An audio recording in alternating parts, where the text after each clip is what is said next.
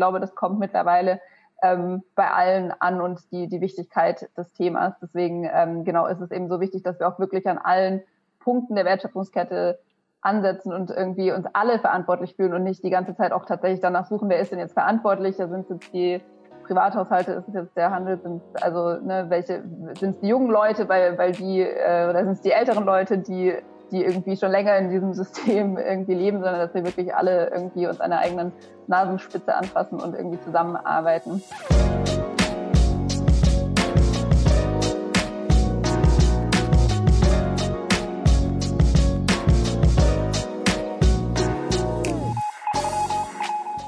Hallo ihr Lieben, schön, dass ihr wieder dabei seid. Mein Name ist Tommy und heute geht es um das Thema Lebensmittelverschwendung.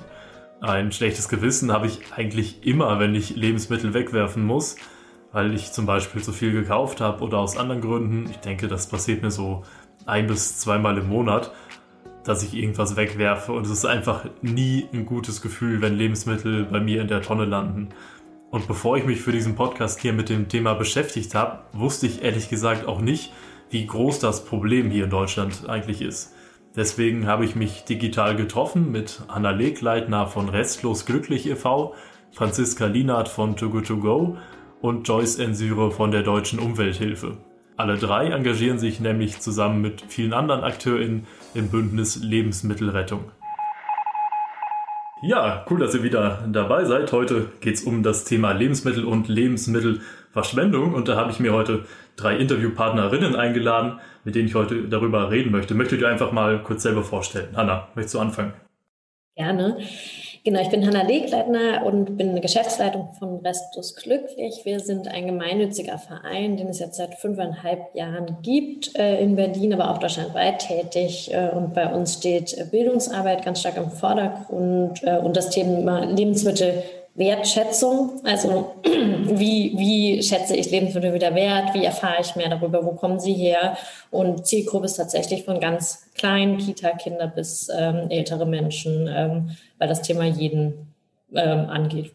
Ja, hallo, danke für die Einladung. Mein Name ist äh, Joyce Ensyre oder auch nur Joyce gerne. Ähm, ich arbeite bei der Deutschen Umwelthilfe als Referentin für Ernährung und Landwirtschaft und ähm, genau bin als ähm, DUH kurz auch Teil des Bündnis Lebensmittelrettung. Und wir vertreten im Bündnis als NGO, die zum Thema Lebensmittelverschwendung arbeitet, vor allem ähm, die, die politische Seite. Also wir arbeiten sehr, sehr politisch zu dem Thema. Ähm, formulieren politische Forderungen und im Rahmen des Bündnisses ähm, ist es für mich total wichtig, auch mit Praxisakteuren sozusagen mich zu vernetzen und da eine gemeinsame politische Stimme äh, zu erzeugen und ähm, auch die Praxiserfahrung mitzunehmen. Ja, hallo, ähm, schön, dass ich auch dabei sein darf. Ähm, mein Name ist Franziska Lienert. Ich äh, arbeite bei Too Good To Go seit mittlerweile dreieinhalb, Jahr, äh, dreieinhalb Jahren, genau, und ähm, ich bin hier für Public Affairs und unser Food Waste Movement zuständig. Ähm, kurz To Go To Go ist ein Unternehmen, das es sich ähm, zur Mission gemacht hat, Lebensmittelverschwendung ähm, zu bekämpfen.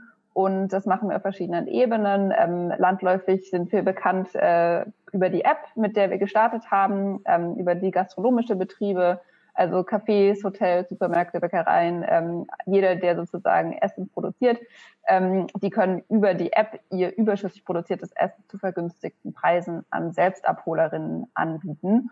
Und so muss das Essen am Ende des Tages nicht entsorgt werden. Ähm, genau, und darüber hinaus ähm, finanzieren wir sozusagen über die App auch weitere Punkte aus unserem Food Waste Movement, sprich ähm, solche Sachen wie ähm, Awareness-Kampagnen, ähm, da nur als Beispiel genannt die oft länger gut Kampagne, mit der wir eben für mehr ähm, ja, Kenntnis bei äh, Konsumentinnen ähm, rund um das Mindesthaltbarkeitsdatum sorgen wollen. Und ähm, genau in meiner Rolle im Public Affairs Bereich ähm, sehe ich das eben auch als einen wichtigen Punkt, im Bündnis ähm, zusammenzuarbeiten, weil wir da ja auch sehr viel ähm, in die politische Richtung arbeiten.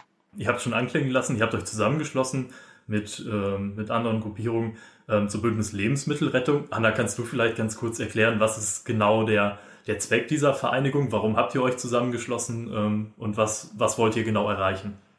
Wir haben uns äh, damals tatsächlich zusammengeschlossen, um eine stärkere Stimme zu bilden äh, für das Thema, weil es gibt wahnsinnig viele Initiativen deutschlandweit, ähm, die sich einsetzen für das Thema Lebensmittelwertschätzung oder gegen Lebensmittelverschwendung. Das ist ganz wichtig, gerade wenn man politische Arbeit, dass man die Stimmen bündelt ähm, und da auch stärker auftritt und sich an die Politik wendet, aber auch an andere Akteure und Akteurinnen der, ähm, entlang der Wertschöpfungskette. Das ist auch Lebensmitteleinzelhandel, ähm, das ist auch die Produktion.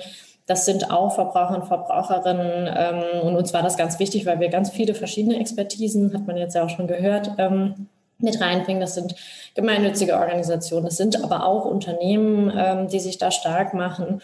Und ähm, es ist einfach sehr, sehr wichtig, dass man wirklich mehr und mehr wird. Und wir sind da sehr froh, wenn sich auch andere uns noch anschließen, weil man einfach äh, zum einen sehr, sehr viel Arbeit hat, ähm, aber zum anderen auch äh, stärker auftreten kann. Jeder hat eigene Kontakte ähm, und wir werden auch ernster genommen, umso mehr wir werden, äh, weil da einfach eine ganz große Basis da ist.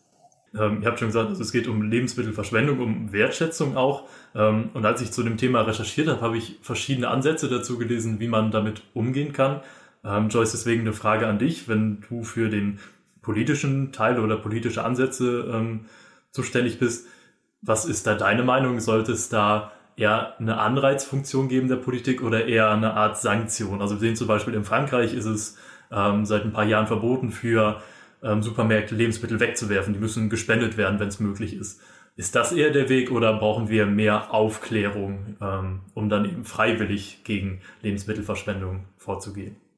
Also ich denke, wir brauchen vor allem einen Politikmix. Also ich glaube, sowohl Aufklärung als auch ähm, stärkere politische Rahmenbedingungen sind wichtig, um Lebensmittelverschwendung zu reduzieren. Wir haben uns ja auch ähm, als Deutschland ähm, dem Ziel der Agenda ähm, 2030 oder dem SDG 12.3 ähm, angeschlossen, dass wir die Lebensmittelverschwendung ähm, bis 2030 halbieren wollen. Ähm, das äh, sind jetzt nicht mehr so viele Jahre und wir haben noch einen weiten Weg zu gehen. Deswegen braucht es ganz unterschiedliche politische Ansätze. Und was wir in der Vergangenheit ähm, viel in der Politik gesehen haben, sind ja diese Anreiz, ähm, Mechanismen oder auch viel Aufklärungskampagnen. Also da ist schon unheimlich viel passiert und ähm, diese Kampagnen haben auch sicherlich viel gebracht. Aber was wir eben auch sehen, ist, ähm, dass die Zahlen viel zu wenig zurückgehen.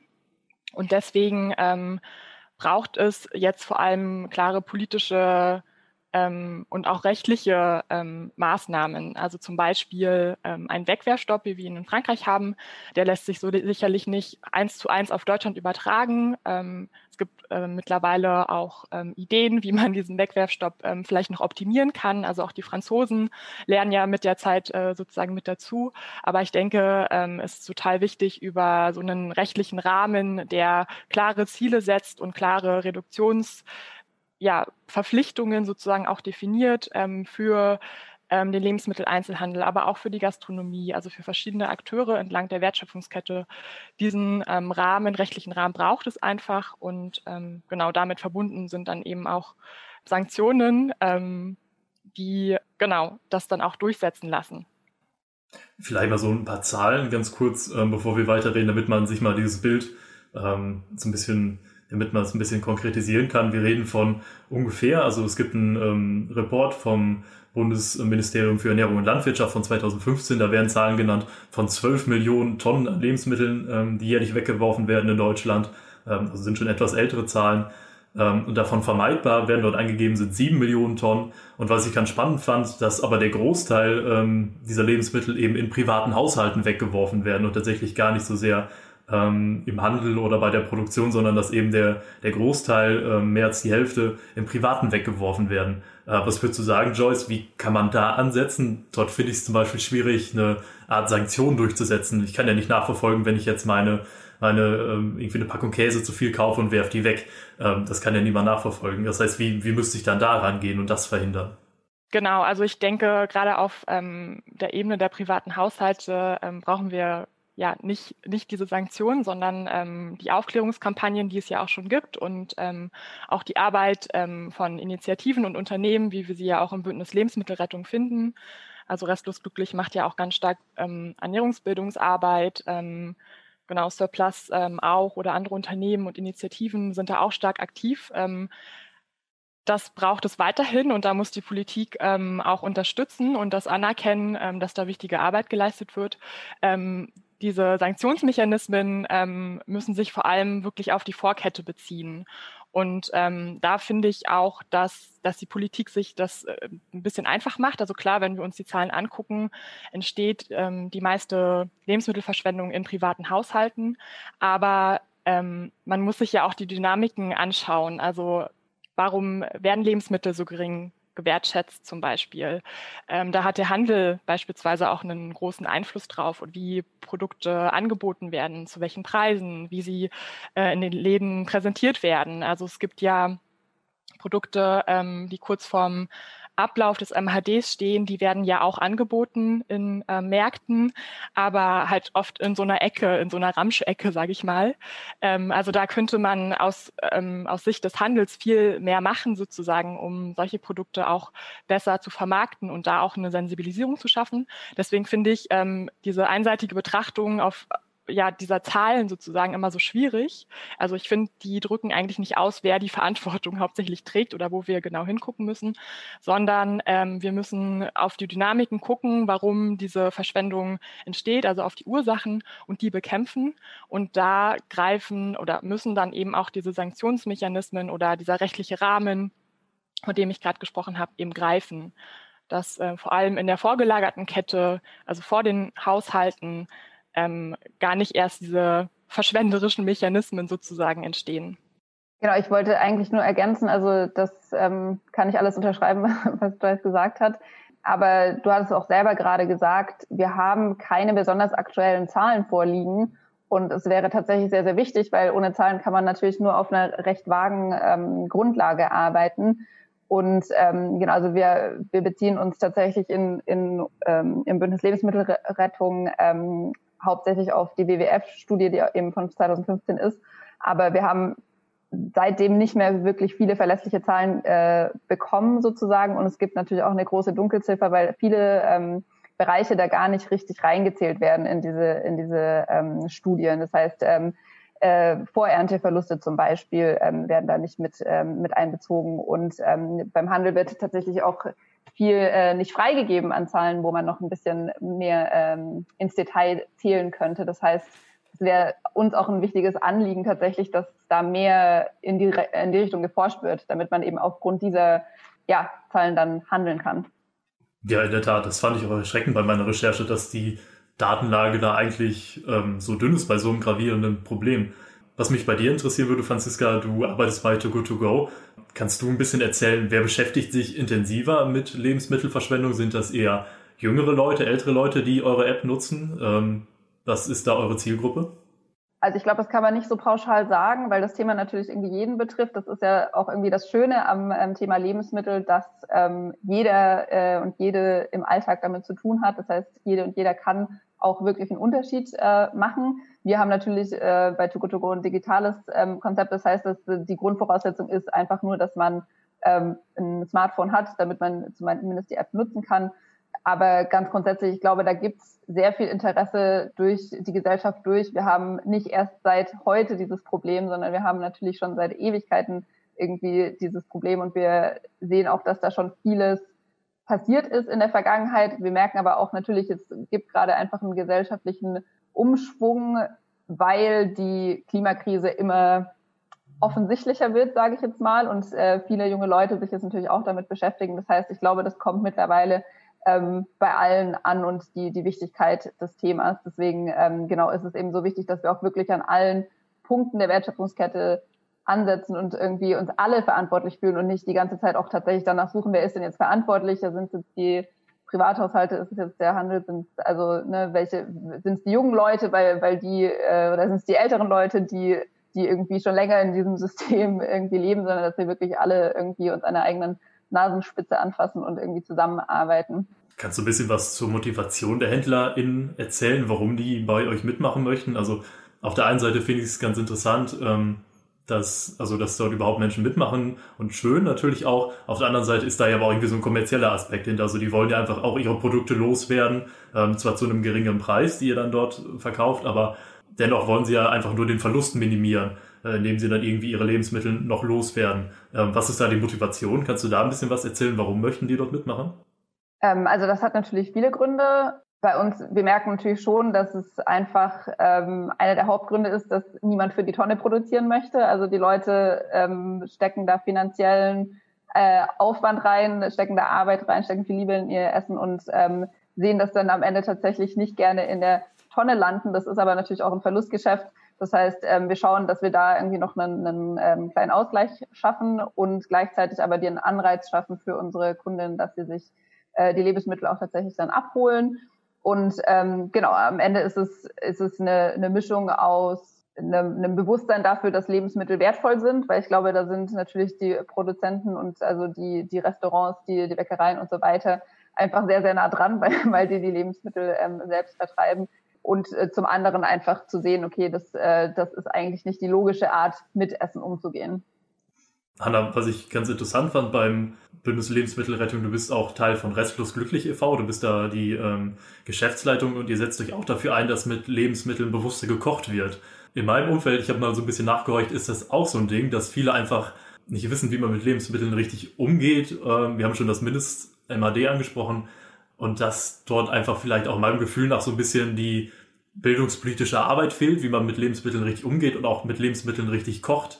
Ähm, hast du auch die Erfahrung gemacht, dass dort viele Menschen einfach so eine, ja, so, so ein gewisser Erfahrungswert einfach fehlt, wie man mit Lebensmitteln richtig umgeht, auch beim Kochen?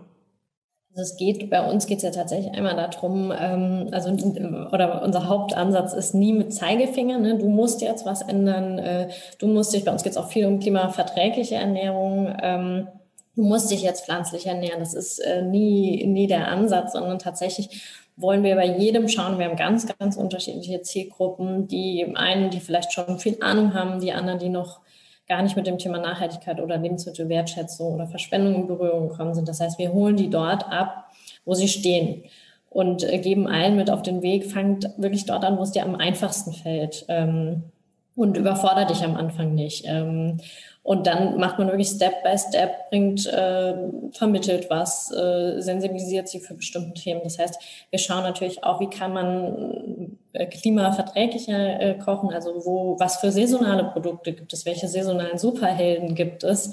Und da haben wir sehr, sehr viele in Deutschland, ähm, dass die Lebensmittel auch nicht so eine weite Reise hinter sich legen müssen. Auch das ist ja ein großes Thema sehr viel CO2-Ausstoß ähm, für den Transport. Und wenn das Lebensmittel dann noch weggeworfen wird, äh, wie Avocado, Mango oder sonst was, ist natürlich fatal. Oder eben auch Fleischprodukte ne? oder natürlich alle Produkte.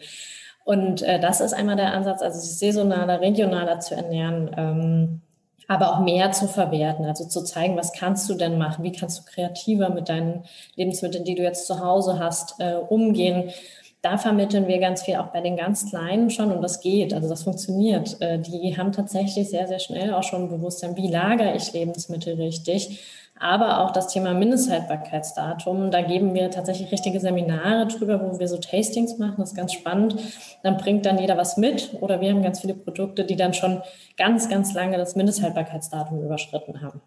Äh, also Vorsicht, Verbrauchsdatum. Äh, wir machen keine Tastings mit Verbrauchsdatum, also Fisch Fleisch ähm, oder Wurst teilweise auch mit Verbrauchsdaten, sondern wirklich Mindesthaltbarkeitsprodukt. Und das ist, dann bringen, teilweise gräbt dann jemand was aus, was dann schon seit über drei Jahren abgelaufen ist. Und das ist total spannend, wie sich innerhalb von sehr, sehr kurzer Zeit in so einem Workshop die Menschen dann wirklich auch dran trauen und ihre eigenen Sinne einsetzen, äh, die sie auch vor 1981, bevor es das, es gibt es ja noch gar nicht so lange, das Mindesthaltbarkeitsdatum. Vorher konnte man das ja auch. Und das ist total spannend, wie man auch die Veränderung sieht in sehr, sehr kurzer Zeit in unseren Workshops, in unseren Bildungsprojekten. Und das finde ich ganz toll äh, zu sehen, dass man was verändern kann mit leichten Schritten und dass es so super viel Spaß macht, wenn man sich einfach nochmal damit auseinandersetzt ähm, und das, sich Zeit nimmt dafür. Ne? Das ist, es kann ja auch eine Art Hobby sein. Joyce, wäre so ein bildungspolitischer Aspekt, ist das nicht auch was, was man zwingend umsetzen muss? Also ich erinnere mich an meinen Realschulunterricht, wir hatten so einen, so einen guten alten Hauswirtschaftsunterricht, da wurde so ein bisschen gekocht, aber jetzt auch nicht wirklich ähm, mit einem ökologischen Hintergrund, sondern es wurde einfach irgendwas ähm, gekocht und es ging gar nicht so sehr darum, irgendwie ähm, dieses Thema zu behandeln. Muss das nicht eigentlich auch auf den Lehrplan, muss das nicht irgendwie auch in den Schulen und den jungen Menschen beigebracht werden, wie man sich äh, auf der einen Seite gesund, aber auf der anderen Seite auch eben ökologisch gesehen bewusst ernährt? Auf jeden Fall, da kann ich absolut zustimmen äh, zu dem, was du gerade gesagt hast. Ähm, und tatsächlich ist die ähm, Forderung ähm, Ernährungsbildung und Wertschätzung von Lebensmitteln in Lehrplänen beispielsweise ähm, zu stärken auch eine zentrale Forderung des Bündnis Lebensmittelrettung. Ähm, wir haben ja drei zentrale Forderungen, auf die wir uns als Bündnis sozusagen geeinigt haben. Also es ist so der gemeinsame Nenner. Und wir alle im Bündnis ähm, unterstützen eben diese Ernährungsbildungsforderungen. Und ähm, genau das ist eben zum einen wichtig, dass Ernährungsbildung ähm, und auch das Thema Lebensmittelverschwendung tatsächlich ähm, oder auch die Auswirkungen ähm, unseres Ernährungskonsums auf das Klima und auf die Umwelt, dass diese Themen ja stärker in den Lehrplänen der Bundesländer verankert werden müssen. Also Bildung ist ja in Deutschland ähm, Ländersache, sagt man ja immer so schön. Ähm, also die Länder haben da ähm, viel freie Hand. Ähm, aber genau, wir, wir wollen, dass es auf jeden Fall bundesweit ähm, in allen Bundesländern eine stärkere Verankerung gibt. Außerdem fordern wir auch, dass ähm, auch Weiterbildungsangebote für Lehrkräfte beispielsweise oder andere Menschen, die im Bildungsbereich ähm, unterwegs sind, dass es da mehr Angebote sozusagen gibt in diesen Themenbereichen für die Weiterbildung. Und ähm, genau, ein weiterer wichtiger Punkt ist auch, ähm, was ich vorhin schon angesprochen hatte, dass auch Initiativen und Projekte, die es ja wirklich ähm, reichlich gibt ähm, in dem Bereich, dass die auch politisch mehr gestärkt werden, weil das sind natürlich auch wichtige Akteure ähm, zur Vermittlung dieser Themen. Und da muss auch mehr Geld in die Hand genommen werden, damit ähm, diese Initiativen und Projekte ähm, weiterhin gut arbeiten können und eine breite Zielgruppe und viele Menschen in Deutschland erreichen. Franziska, ist das auch was, was ihr ähm, bei Too Good To Go erlebt habt, dass da ähm, mehr politische Unterstützung kommen könnte für Unternehmen wie euch, die sich dafür einsetzen, dass Lebensmittel verkauft werden statt weggeworfen werden? Also könnte da von politischer Seite auch noch für Unternehmen wie euch ähm, ein bisschen mehr passieren? Ich glaube, was wir sehen, ist, dass vielleicht nicht ganz angekommen ist bisher und wir arbeiten natürlich als Bündnis daran, ähm, ist, dass es eine wirklich sehr breites Feld an verschiedenen äh, Organisationen, Initiativen und so weiter gibt, die sich auf verschiedenste Art mit verschiedenen Konzepten im Bereich Lebensmittelrettung engagieren, sondern dass, dass genau da oft gesagt wird, wir arbeiten schon mit der Tafel zusammen und so weiter. Und das ist natürlich auch äh, absolut ähm, das, was passieren sollte. In erster Linie sollte auch mit der Tafel zusammengearbeitet werden. Allerdings sehen wir, dass ja immer noch weiterhin ähm, Verschwendung anfällt und da gibt es schon vielerlei ähm, Organisationen, die da mithelfen könnten, die Lebensmittel äh, zu retten. Das heißt, ich glaube, das ist auch eines unserer Anliegen ähm, im Bündnis, dass wir eben sagen, wir haben bereits die Infrastruktur, sie muss nur genutzt werden. Wir müssen da ähm, ja, Rahmenbedingungen geschaffen bekommen, damit wir alle da ähm, Hand in Hand agieren können. Und das wäre natürlich tatsächlich ein äh, wichtiger Punkt auf jeden Fall. Einen Punkt würde ich gerne noch ansprechen. Ähm, das war bei mir im Freundeskreis lange eine Diskussion ähm, das Thema Containern. Joyce, vielleicht kannst du da ein bisschen was zu erzählen. Ähm, das ist in Deutschland strafbar, weil es Diebstahl ist und äh, wenn das Gelände abgesperrt ist, ähm, ist es, ich hoffe, ich sage es jetzt richtig, Hausfriedensbruch, den man da begeht. Ähm, also Strafe, wenn ich das tatsächlich tue. Für mich persönlich ist es, ich bin ehrlich, nicht nachvollziehbar, weil es sind Lebensmittel, die noch genießbar sind, die weggeworfen werden. Wir haben schon gesagt, in Frankreich ähm, gibt es die Verpflichtung, dass die Lebensmittel gespendet werden. Wie ist da deine Position? Sollte das entkriminalisiert werden oder ist das überhaupt was, was gar nicht mehr nötig sein sollte, wenn es dann eben diese Pflicht gibt, die Lebensmittel abzutreten? Wie ist da deine Position, Joyce? Ähm, ja, spannende Frage. Ähm, das Containern ähm, ist ja auch öfter immer mal wieder in den Medien. Da gab es ja auch den äh, prominenten Fall von zwei ähm, jungen Damen, ähm, die da auch ähm, belangt wurden für, dass sie ähm, Lebensmittel aus dem Container gerettet haben und dazu auch eine Petition unter anderem gemacht haben. Klar, es ist auf jeden Fall ein sensibles Thema. Als, als Deutsche Umwelthilfe sagen wir auf jeden Fall, ähm, dass sowas wie Hausfriedensbruch ähm, an sich nicht geht, aber natürlich ähm, ist es ein Unding, ähm, genau, dass diese Lebensmittel im, im Container überhaupt liegen und ähm, dass anscheinend ähm, der Supermarkt da auch seinen Eigentumspflichten vielleicht nicht so richtig ähm, hinterherkommt oder sich nicht richtig darum kümmert, ähm, dass, dass diese Lebensmittel nicht weggeworfen werden. Also rein rechtlich gesehen ähm, ist die Frage der Entkriminalisierung von Containern eine Eigentumsfrage tatsächlich. Also das könnte man hinsichtlich des Eigentums anfechten, aber ähm, auch gleichzeitig eben sagen, ähm, genau, das Eigentum auch verpflichtet sozusagen und ähm, dass genau, Supermarktketten sozusagen dafür irgendwie auch verantwortlich sind. Und wenn es dann im Container landet, geben sie eigentlich diese Verpflichtung auf, ähm, sozusagen, und geben dieses Eigentum auch ab. Also da gibt es äh, interessante äh, rechtliche Perspektiven drauf und ähm, Genau, man sieht jetzt auch auf Länderebene beispielsweise, dass, ähm, dass es starke Unterschiede gibt. Also es gibt ähm, Bundesländer wie äh, Bremen, wo sich ja auch der Senator äh, für die Entkriminalisierung des Containers ähm, offen ausgesprochen hat. Genau, andere Länder ähm, sehen das ähnlich sozusagen. Die Bundesebene ähm, ist da noch ziemlich ähm, dagegen, aber genau, grundsätzlich mh, mm, ist es, also für mich persönlich ist es nicht der Knackpunkt. Also klar, es ist jetzt irgendwie so ein Thema, was äh, total aufkommt, auch in den Medien, aber Containern greift ja eigentlich so wirklich ganz am Ende, ne? also wenn die Lebensmittel schon in der Tonne sind. Und deswegen ist es eben auch so wichtig, irgendwie auch so den politischen Augenmerk ähm, ja, auf, auf Dinge, die davor passieren, sozusagen zu legen und dafür wirklich zu sorgen, schnellstmöglich, dass diese Lebensmittel gar nicht erst aus dem Container gefischt werden müssen. Also was ich da auch immer ganz spannend finde, deswegen ist die, die ganze Debatte, glaube ich, auch so aufgeheizt. Also Containern macht ja auch sichtbar, dass doch noch so viel im Container dann liegt am Ende. Ähm, deswegen sind alle immer sehr, sehr empfindlich, glaube ich. Ähm, auch die ähm, Supermarktketten, ähm, für die ist es natürlich ähm, keine, keine schöne ähm, Nachrichtenheadline sozusagen, wenn sowas aufkommt, ähm, wo wir wieder beim Thema Transparenz sind. Also ich glaube, da braucht es einfach auch viel mehr Transparenz und ähm, viel mehr Offenlegung, was eigentlich passiert und ähm, genau eine klare Absichtsverpflichtung eben auch vom Lebensmitteleinzelhandel dagegen anzugehen. So, dann, dann könnten wir, glaube ich, die Debatte ganz anders führen tatsächlich. Nicht so emotional. Hanna, ich höre mir jetzt diesen Podcast an und denke mir, ich möchte jetzt heute damit anfangen, gegen Lebensmittelverschwendung was zu tun. Was sind so die ersten Schritte, die die HörerInnen machen können? Also wo, wo kann ich anfangen, wenn ich was dagegen machen möchte? Was sind so die ersten Dinge, die ich vielleicht leicht umsetzen kann? Gibt es also gibt's tatsächlich verschiedene Ansätze. Zum einen, wenn man sich wirklich ähm, im lebensmittelrettenden Bereich engagieren will, ähm, das ist auch ein Partner von uns, das ist Foodsharing.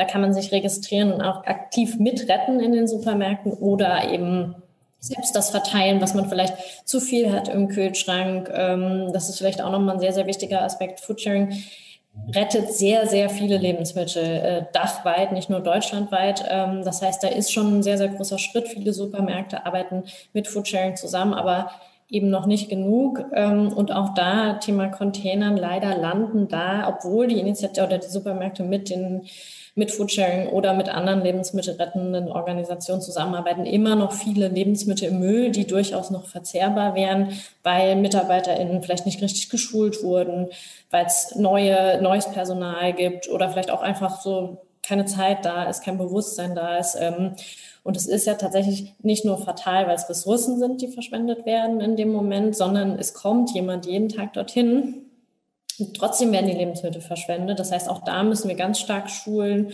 und sensibilisieren. Also in, beim Lebensmitteleinzelhandel, bei allen äh, Menschen, die in dem Bereich arbeiten. Und das sind ganz, ganz wichtige Stellen. Also sei es bei, bei der Bäckerei, bei der beim, bei den Supermärkten, die haben ganz, ganz wichtige Aufgaben und können dann einen riesen Beitrag leisten, dass weniger Lebensmittel verschwendet werden, wenn sie da ein Bewusstsein bei ihren MitarbeiterInnen äh, kreieren. Oder auch bei Restaurants. Ähm, dass die mitmachen und mitziehen und an einem Strang mit uns auch sich für das Thema einsetzen. Und zum anderen natürlich zu Hause. Ne? Man kann äh, Thema Lagerung, wenn ich richtig lager, halten sich Lebensmittel viel länger. Wenn ich anders einkaufe, wenn ich besser plane, wenn ich mehr verwerte ähm, und nicht, ähm, das ist ja dieses klassische Thema mit Hunger einkaufen gehen. Ich mache mir tatsächlich jeden äh, jedes Mal, wenn ich einkaufen gehe, eine Liste. Also ich rette selbst seit über viereinhalb Jahren Lebensmittel und kaufe kaum ein es ist in, gewisser Hinsicht eine privilegierte Situation. Ich zahle sehr, sehr wenig für Lebensmittel und wenn, dann kann ich mir gute Lebensmittel kaufen und da auch sehr stark darauf achten, wo die Lebensmittel herkommen. Ähm, das ist aber total absurd, dass ich quasi fast davon leben kann, dass so viele Lebensmittel verschwendet werden. Ähm, dass, also jedes Mal, ich bin jedes Mal total erstaunt und erschrocken darüber, äh, dass das solche Mengen sind bei kleinen Supermärkten. Wir reden jetzt nicht von großen Supermärkten. Genau. Das heißt, da äh, einen besseren Plan zu machen, mehr, wie gesagt, mehr zu verwerten, auch mal zu schauen, was kann man denn alles von so einem Gemüse vielleicht verwerten. Äh, muss ich mir jetzt die Gemüsebrühe kaufen? Kann ich das selbst machen? Äh, kann ich aus dem Grünen noch was machen? Also da gibt es so viel Hacks und Tricks, äh, die man umsetzen kann. Ähm, und es macht, wie gesagt, macht total viel Spaß. Ähm, genau, das wäre der so der erste Ansatz. Äh, man muss aber wollen. Ne? Man darf nicht so blind durch die äh, Gegend laufen. Und es gibt ganz viel ähm, tolle Initiativen, bei denen man auch mitmachen kann. Bei uns kann man auch mitmachen. Wir haben auch ganz viele Rezepte zum Beispiel online oder wir alle machen auch über unsere sozialen Medien, ähm, geben wir Tipps, wie man mehr verwerten kann. Äh, da kann man bei jedem mal reinschauen. Ähm, Too Good To Go hat zum Beispiel auch einen YouTube-Kanal, äh, wo Tipps äh, vermittelt werden. Also wenn man will, kann man da tatsächlich sehr, sehr viel äh, Wissen erlangen oder auch bei unseren Workshops mitmachen. Genau. Okay, also es gibt viele Möglichkeiten, wie ich mich als einzelne Person dafür einsetzen kann, weniger Lebensmittel zu verschwenden. Lasst uns eine kurze Abschlussrunde machen und ein bisschen in die Glaskugel schauen. Was glaubt ihr, wie sieht das Jahr 2030 aus Sicht der Lebensmittelverschwendung aus? Also ich habe es gerade schon angesprochen, es gibt von der Politik diese, ich lese es mal vor, nationale Strategie zur Reduzierung der Lebensmittelverschwendung, heißt es so schön. Was glaubt ihr, wird das gut funktionieren? Wie sieht es im Jahr 2030 aus, Franziska? Was glaubst du? Ja, das ist auf jeden Fall der Plan, dass jetzt äh, die Lebensmittelverschwendung bis 2030 reduziert wird. Ähm, momentan, wenn wir so weitermachen wie bisher, werden wir das nicht erreichen. Ähm, deswegen setzen wir uns alle sehr, sehr stark dafür ein, dass ähm, unsere Forderungen, die wir vorher schon erwähnt haben, ja, durchkommen, weil wir da eine sehr viel größere Wahrscheinlichkeit sehen, dass wir dieses Ziel erreichen. Und dann hoffen wir einfach, dass, dass äh, das einen ähm, Ripple-Effekt hat, also dass wir wirklich sehen, dass sich das durch die ganze Gesellschaft zieht und wir dadurch sehr, sehr viel äh, CO2-Äquivalente einsparen können, sobald wir dieses Ziel erreicht haben. Aber das ist natürlich auch nicht das, das äh, endgültige Ziel, das wir erreichen wollen, sondern am Ende wollen wir ja alle eine Welt ohne Lebensmittelverschwendung schaffen. Das heißt, äh, wir können sicherlich nicht ähm, 2030, falls wir das erreichen sollten, aufhören, sondern müssen dann natürlich genau so weitermachen und für mehr Wertschätzung sorgen. Joyce, hast du da genauso wenig Vertrauen in Gesellschaft und Politik? Ja, tatsächlich ähm, rede ich, glaube ich, äh, bei dem Punkt eher über eine Vision, weil mir die aktuelle ähm, Lage in der Politik vor allem ähm, da noch gar nicht ausreicht. Ähm, das Thema Lebensmittelverschwendung ist ja eigentlich in der Öffentlichkeit schon länger bekannt, also länger als es die nationale Strategie zum Beispiel gibt, die ähm, kam ja neun, äh, 2019, Anfang 2019 raus. Und schon die Jahre davor, ähm, vor allem auch ausgelöst ähm, durch den Film Taste the Waste und es gab dann viel Berichterstattung darum, ähm, genau, haben wir dieses Thema eigentlich ähm, schon viel, viel länger auf der ähm, öffentlichen Agenda sozusagen und es wird darüber gesprochen. Und gerade vor diesem Hintergrund ähm, finde ich es extrem erschreckend, äh, wie spät auch die nationale Strategie zum Beispiel auch kam, also wie spät ähm, da ein politischer Rahmen erarbeitet wurde. Und äh, deswegen hinken wir, finde ich, total hinterher. Also ähm, und auf jeden Fall kann man bei der nationalen Strategie, also wenn man die liest, liest sie sich ganz gut. Also ich finde, ähm, die Ursachenanalyse ähm, ist da gut. Ähm, genau, über die Zahlen lässt sich sozusagen streiten, die dann ähm, jetzt berechnet wurden. Die Datenbasis ist schlecht, das haben wir ja schon erwähnt. Ähm, aber trotzdem ist die Umsetzung der Strategie, die wir momentan sehen, auch überhaupt nicht ähm, gut und hinkt dem Zeitplan auch hinterher. Also es gibt ähm, sektorspezifische Dialogforen, die ähm, momentan stattfinden. Da haben auch noch nicht alle angefangen. Ähm, und es äh, wird sehr viel geredet und wenig umgesetzt. Ähm, das ist so unsere Beobachtung. Genau, und deswegen ähm, ist das Bündnis Lebensmittelrettung gerade jetzt auch total wichtig, dass wir da ein bisschen politischen Druck aufbauen und eben ähm, ja konsequentere politische Schritte fordern und uns immer wieder auf dieses Ziel der Halbierung bis 2030 beziehen, weil das ist einfach unser Zielrahmen. Damit geht die Politik auch ähm, hausieren. Also alle beziehen sich drauf, aber die, die Umsetzung spiegelt das überhaupt nicht wider.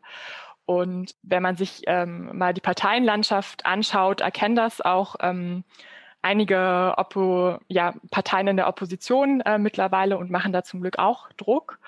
Ähm, genau, das ist vielleicht so ein bisschen meine Hoffnung, die ich habe, also dass sich da ähm, in, in der nächsten Zeit ähm, was tun könnte, dass es vielleicht auch einen rechtlichen Rahmen irgendwann mal für die Lebensmittelverschwendung gibt, also wo alle Akteure ähm, klar wissen, okay, das sind jetzt unsere gesteckten Ziele, an die wir uns halten. Jetzt fangen wir auch an zu reduzieren, fangen an zusammenzuarbeiten, fangen an transparent zu sein und ähm, fangen auch an, ähm, zum Punkt Lebensmittelrettung, diese Lebensmittelrettung eben zu vereinfachen und ähm, ja beispielsweise rechtliche Hürden, die da einfach noch da sind, abzubauen und ähm, die Menschen, die aus ähm, ethischen oder ökologischen Gründen Lebensmittel retten, nicht ähm, ja in so eine rechtliche Unsicherheit ähm, gehen zu lassen. Also da, da braucht es einfach diesen politischen Rahmen. Ähm, genau. Und da habe ich vor allem durch das Bündnis auch Hoffnung, dass dass wir das pushen können sozusagen. Also ich glaube, wenn ich da alleine kämpfen würde, ähm, würde das nicht so rosig aussehen. Hanna, was glaubst du, das Jahr 2030? Wie sieht das aus? Was die anderen beiden schon gesagt haben, äh, tatsächlich dieses Jahr ist für uns sehr, sehr wichtig, äh, die Bundestagswahl. Äh, da gehen wir auch gerade nochmal alle Parteien an mit unseren Forderungen, bieten auch unsere Expertise und Zusammenarbeit an, was ganz wichtig ist. Also wir sind kooperativ. Wir fordern nicht einfach nur, sondern wollen wirklich auch was verändern äh, und uns an einen Tisch setzen mit allen Parteien, also fast allen Parteien. Ähm, Genau, und äh, das ist ganz, ganz wichtig, dass das nicht in Vergessenheit gerät, dass es auch total auf die Agenda kommt. Da werden wir auch dieses Jahr nochmal lauter. Ähm, und wir müssen laut bleiben. Ich glaube, das ist ganz wichtig. Das hat man bei Fridays for Future gesehen. Das muss in die Gesellschaft eingetragen werden. Wenn das gesellschaftliche Präsenz hat, äh, haben wir auch viel bessere Chancen, äh, Richtung Politik agieren zu können, weil nur der Lebensmitteleinzelhandel oder der Erzeuger ähm, oder der Produzent ähm, die alleine schaffen es nicht, weil die brauchen politische Vorgaben, wir brauchen die Politik. Und äh, genau, für uns ist das, wie gesagt, ein ganz entscheidendes Jahr. Ähm, und ich bin auch sehr, sehr froh, dass wir da äh, ganz viele MitstreiterInnen sind im, im Bündnis und bin tatsächlich hoffnungsvoller als noch vor ein paar Jahren, ähm, weil es einfach ein ganz, ganz präsentes Thema geworden ist. Und äh, wir werden nicht aufgeben und werden laut bleiben. Franziska, Joyce und Hanna, ganz vielen Dank für das Gespräch. Ich äh, drücke euch die Daumen für eure Arbeit. Super cool, dass ihr das macht und äh, danke für eure Zeit. Ja, danke dir. Schön, dass wir da sein durften. Vielen Dank. Jedes Jahr verschwenden wir in Deutschland viele Millionen Tonnen Lebensmittel und die meisten landen bei uns in den privaten Haushalten in der Tonne. Ich kann mich da auch nicht freimachen, ich bin Teil des Problems, auch mir passiert das regelmäßig.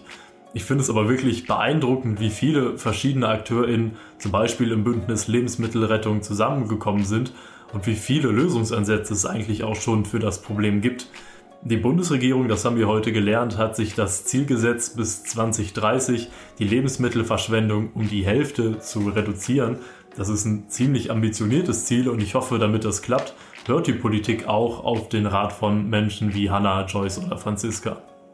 Das war's für dieses Mal mit unserem Podcast. Ich hoffe, ihr seid auch bei der nächsten Folge wieder dabei. Macht's gut!